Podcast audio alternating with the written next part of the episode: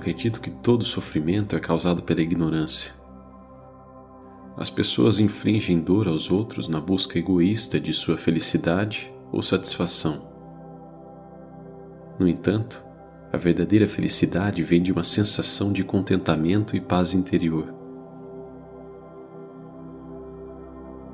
Que, por sua vez, deve ser alcançada através do cultivo do altruísmo, do amor, da compaixão e da eliminação da ignorância, do egoísmo e da ganância.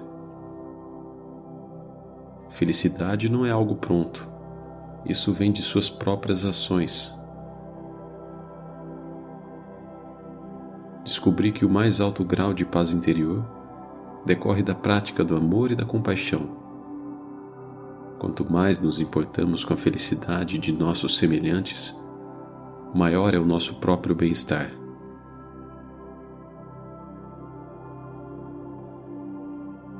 Cultivarmos um sentimento profundo e carinhoso pelos outros, passamos automaticamente para um estado de serenidade. Esta é a principal fonte da felicidade. Compaixão.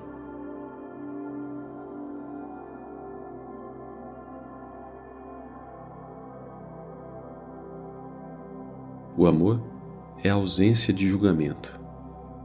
A compaixão e o amor caridoso são as características principais da realização plena e da felicidade. Eu tento tratar qualquer pessoa que conheço como um velho amigo. Isso me traz uma experiência de genuína felicidade. Essa é a prática da compaixão. A verdadeira compaixão é livre de vinculações. É preciso atenção para este princípio, pois ele contradiz nossa maneira habitual de pensar. Não é este ou aquele caso em especial que estimula nossa piedade. Não escolhemos esta ou aquela pessoa como objeto de nossa compaixão. A compaixão é despertada espontaneamente, é incondicional, sem qualquer expectativa de vir a receber algo em troca e é de alcance universal. A compaixão e a generosidade devem vir acompanhadas de desapego. Esperar um retorno é uma negociação. Assim, uma conduta verdadeiramente misericordiosa para com os outros não se altera nem mesmo quando os outros se comportam mal. É praticando a compaixão sem limites que uma pessoa desenvolve o sentimento de responsabilidade pelos semelhantes. Se você puder cultivar a atitude certa, seus inimigos serão seus melhores professores espirituais, porque a presença deles fornece a você a oportunidade de aumentar e desenvolver tolerância, paciência e compreensão. Olhe para a pessoa que lhe causa aborrecimento e tire proveito da oportunidade para controlar a própria ira e desenvolver a compaixão. Entretanto, se o aborrecimento for muito grande, ou se você achar a pessoa tão desagradável que seja impossível aguentá-la, talvez seja melhor sair correndo. Às vezes, aquele amigo querido, embora continue sendo a mesma pessoa, parece mais um inimigo. Ao invés de amor, você sente hostilidade. Com amor e compaixão verdadeiros, porém, a aparência ou o comportamento do outro nunca lhe provocarão qualquer reação negativa. Se tiver amor e compaixão por todos os seres sencientes, em especial por seus inimigos, este é um verdadeiro amor e a verdadeira compaixão. Os inimigos externos não são permanentes se lhes mostrarmos respeito, eles se tornarão nossos amigos. Mas o inimigo interno é um eterno inimigo a quem nunca devemos ceder.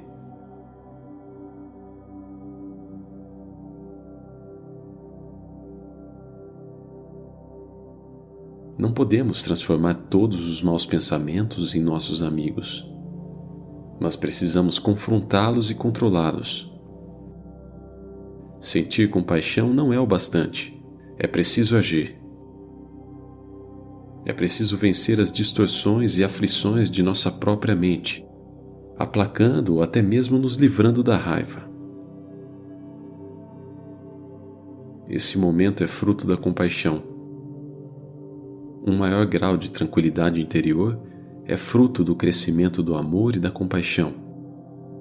Somente através da purificação de nossa mente obteremos a almejada felicidade.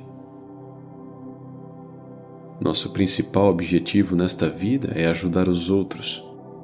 E se você não pode ajudá-los, pelo menos não os machuque. Somente o desenvolvimento da compaixão e da compreensão pelos outros pode nos trazer a tranquilidade e a felicidade que todos buscamos. Quando somos motivados pela compaixão e sabedoria, os resultados de nossas ações beneficiam a todos, não apenas nós mesmos ou alguma conveniência imediata. Quando somos capazes de reconhecer e perdoar ações ignorantes do passado, ganhamos forças para resolver construtivamente os problemas do presente. Acredito que a compaixão seja uma das poucas coisas que podemos praticar que trará felicidade imediata e duradoura para nossas vidas.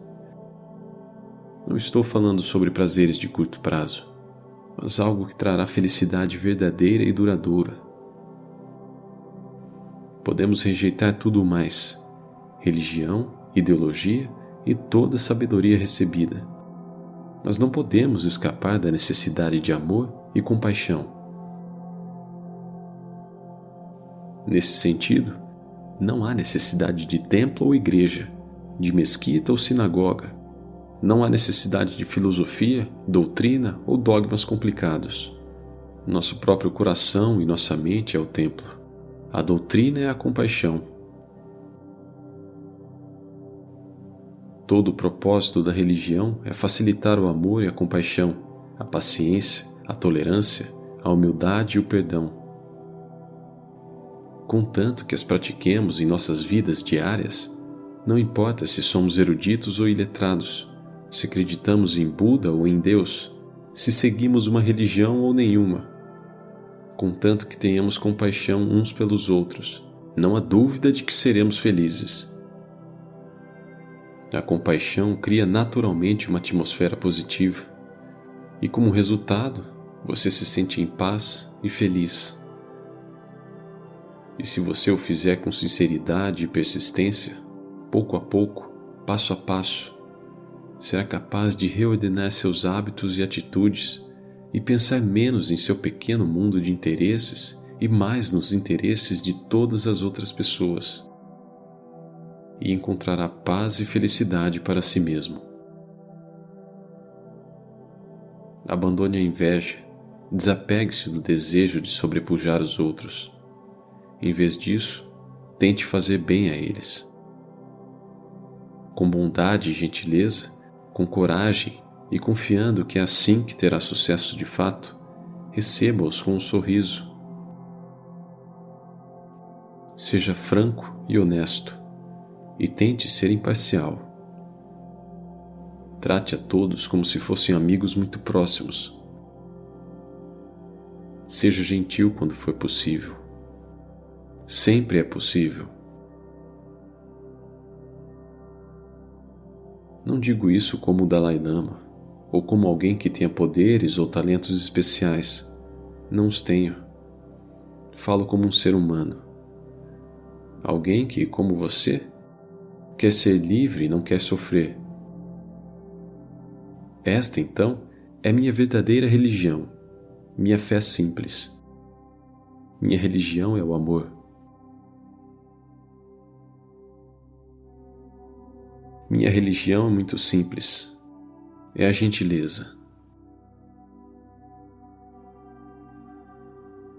Se você quer que os outros sejam felizes, pratique a compaixão. Se você quer ser feliz, pratique a compaixão.